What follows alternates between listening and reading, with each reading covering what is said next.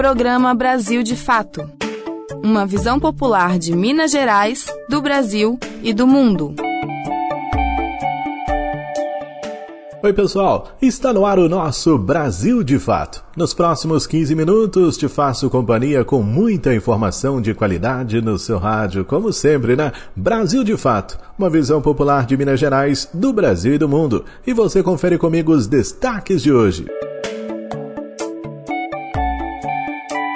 Para a retomada do crescimento do país será necessário o combate aos juros altos. Hoje temos o quadro Economia no Dia a Dia com a Isabela Mendes, que vai explicar tudo isso pra gente. Garimpeiros continuam atuando em terras Yanomami e desafio da operação deflagrada no local é retomar o território e acabar com a prática que causou destruição e mortes.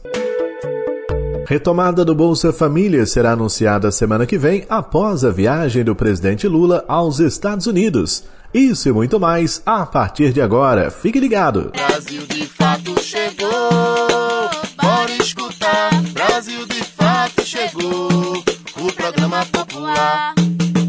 Você está ouvindo Programa Brasil de Fato. A gente começa o programa de hoje dando sequência a um assunto que trouxemos ontem aqui no Brasil de Fato: a alta dos juros que impedem que o país retome o crescimento. Quem explica direitinho é a economista Isabela Mendes. Hoje é dia de economia no seu dia a dia. Acompanhe.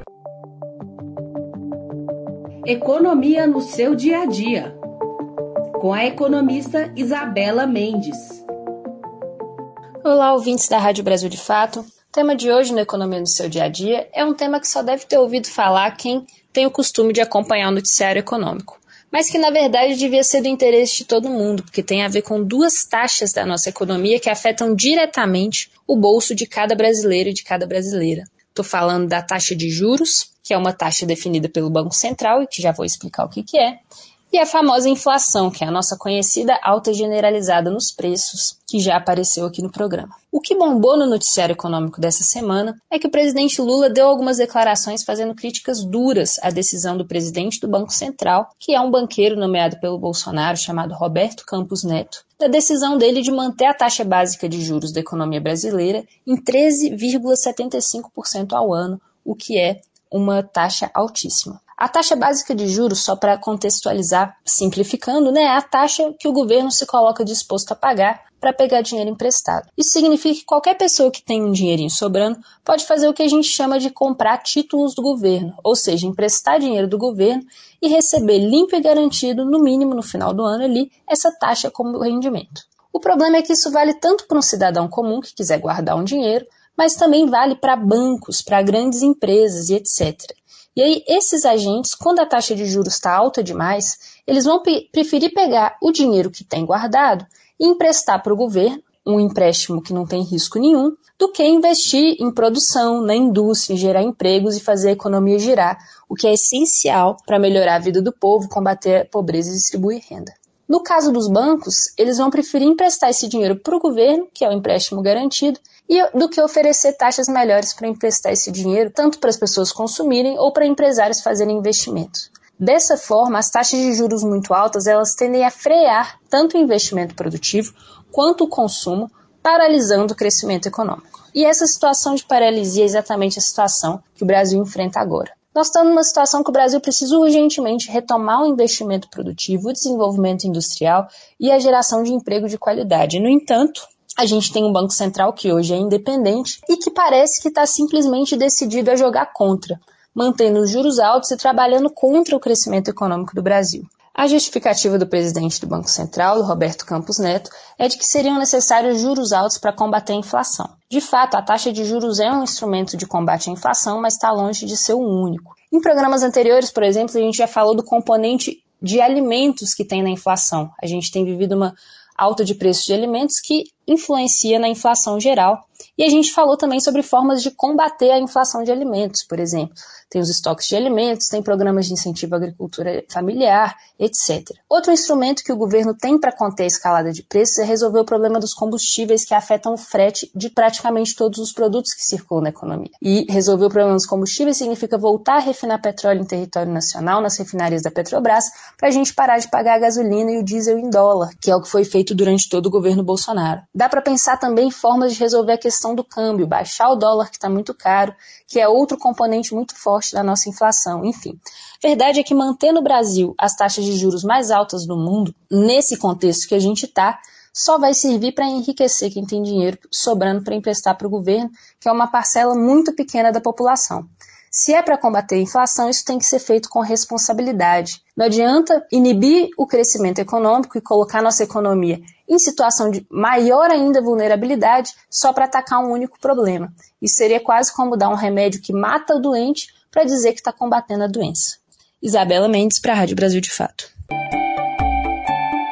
Estudantes de pós-graduação de todo o país fizeram um abaixo assinado e entregaram ao ministro da Educação solicitando reajuste no valor das bolsas. É que, de acordo com eles, o poder de compra diminuiu 70% com a defasagem dos valores pagos pelo governo. Quem tem mais detalhes é o Wallace Oliveira. A NPG, Associação Nacional dos Pós-Graduandos do Brasil, entregou ao ministro da Educação, Camilo Santana, uma petição com mais de 120 mil assinaturas defendendo o reajuste no valor das bolsas estudantis pagas aos pesquisadores de pós-graduação. Atualmente, o recurso das bolsas de fomento pagas por agências nacionais é de R$ 1.500 para mestrado e R$ 2.200 para doutorado. De acordo com a associação, o auxílio sofre com uma defasagem de 70% em seu poder de compra, pois há mais de 10 anos o benefício não é reajustado. Para acessar as bolsas, os estudantes não podem ter outro vínculo trabalhista. Carla Teixeira, coordenadora da Associação de Pós-Graduandos da UFMG, explica que o perfil desses estudantes é distinto, por exemplo, dos alunos que estão na graduação.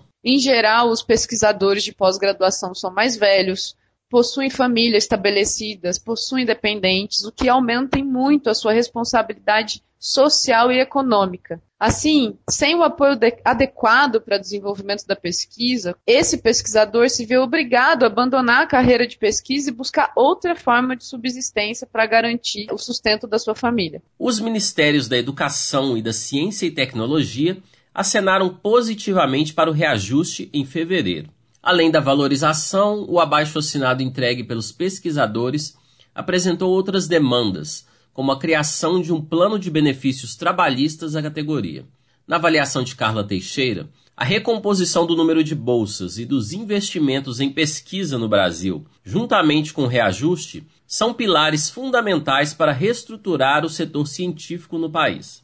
Qualquer país que deseja ser soberano e independente precisa ter uma estrutura de pesquisa e de tecnologia própria. O Brasil tem o maior sistema de pós-graduação pública e gratuita do mundo, nacional e internacionalmente reconhecida. Sem dúvida nenhuma, um patrimônio do povo brasileiro conquistado com muita luta através das conquistas democráticas. Durante a pandemia, nós poderíamos ter feito aqui no nosso país uma vacina 100% nacional, com recursos tecnológicos e humanos próprios mas o governo federal não ofereceu apoio e tivemos de depender de vacinas importadas que demoraram para chegar, gerando centenas de milhares de mortes ao longo do processo da pandemia. Após uma série de mobilizações, incluindo debates e audiências na Assembleia Legislativa, em Minas Gerais, pesquisadores conquistaram um reajuste de 25% nas bolsas de estudo pagas pela FAPEMIG, a Fundação de Amparo à Pesquisa de Minas Gerais. A decisão contemplou mais de 4 mil pesquisadores mineiros que recebem a bolsa.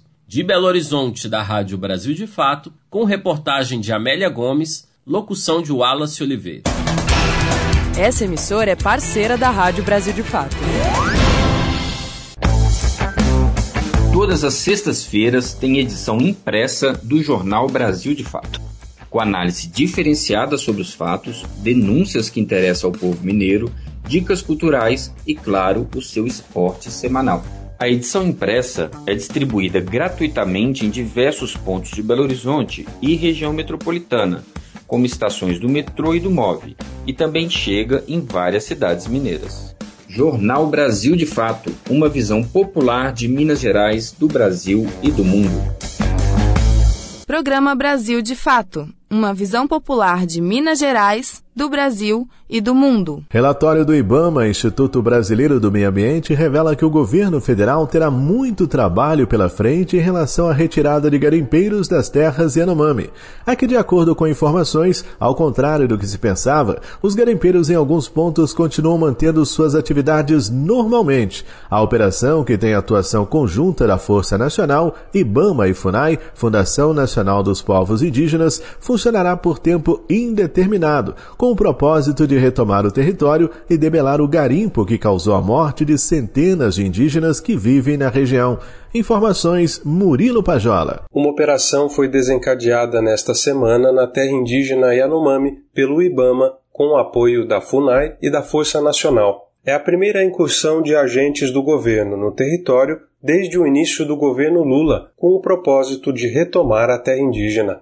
O objetivo final é debelar o garimpo, que levou a uma tragédia humanitária entre indígenas durante o governo Bolsonaro. Pela primeira vez, o governo passou a reocupar bases que nos últimos anos haviam sido abandonadas pelo Estado ou tomadas pelos garimpeiros dentro do território. O primeiro ponto retomado é estratégico no rio Uraricoera, por ali passam barcos usados para abastecimento de diesel e alimentos de inúmeros garimpos.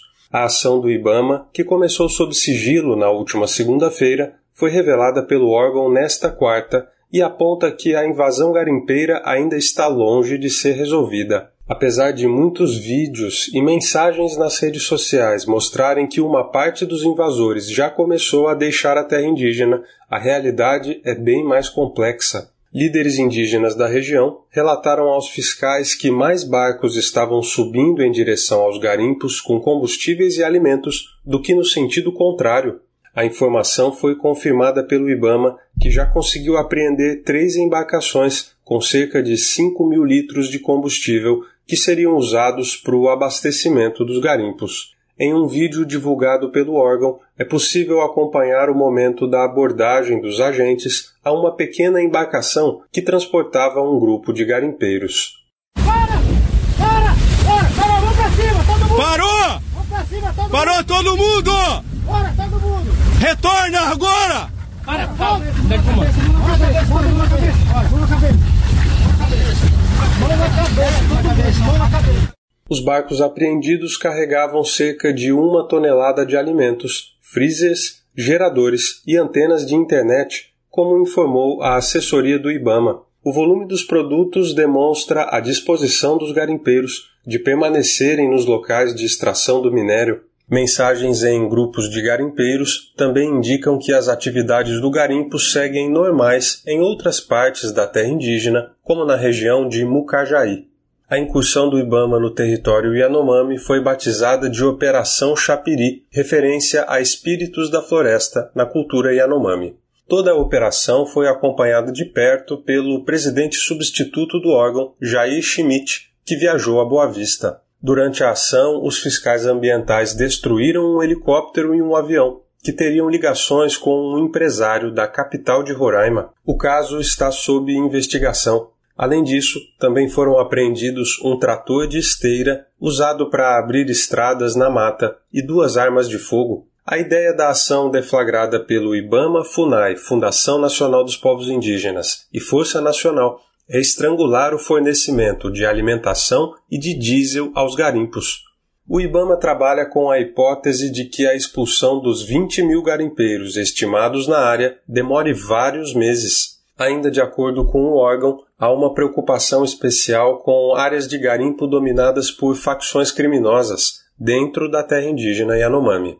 De Lábrea, no Amazonas, com reportagem de Evilene Paixão e Rubens Valente, da Agência Pública, locução Murilo Pajola. E uma última informação é para as famílias de baixa renda cadastradas que recebem benefícios do governo. O Bolsa Família deve ser apresentado na próxima semana após a viagem do presidente Lula do PT aos Estados Unidos. Além dos 600 reais, a novidade é o pagamento de 150 reais por cada criança de até 6 anos de idade. Gabriel Brum. A medida provisória que traz de volta o Bolsa Família deve ser apresentada na próxima semana, após a viagem do presidente Lula aos Estados Unidos. Lula viaja na sexta-feira, dia 10.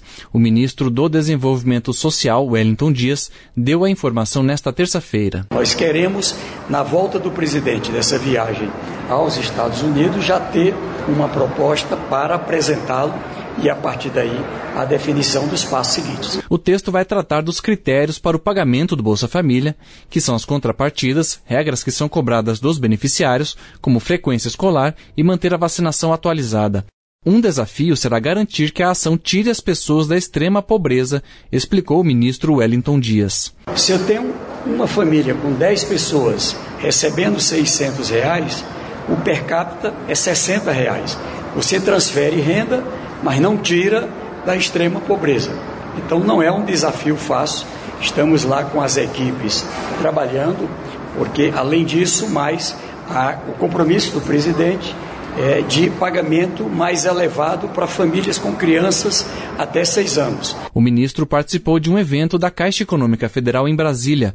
Na cerimônia, ainda foi anunciado que os novos cartões de beneficiários do Bolsa Família que serão emitidos vão ter a função de débito, além do saque. Da Rádio Nacional em Brasília, Gabriel Brum. E chegamos ao final de mais uma edição do Brasil de Fato, locução, roteiro e trabalhos técnicos de Tarcísio Duarte, coordenação de Wallace Oliveira, produção da equipe de jornalismo do Brasil de Fato. Não se esqueça, através do nosso WhatsApp, você participa com a gente. 98468 4731. Mande a sua mensagem, participe. Grande abraço a todo mundo, tudo de bom, uma excelente quinta-feira, fiquem com Deus e até amanhã. Tchau. Você ouviu o programa Brasil de Fato, uma visão popular de Minas Gerais, do Brasil e do mundo. Acompanhe mais notícias no site brasildefato.com.br.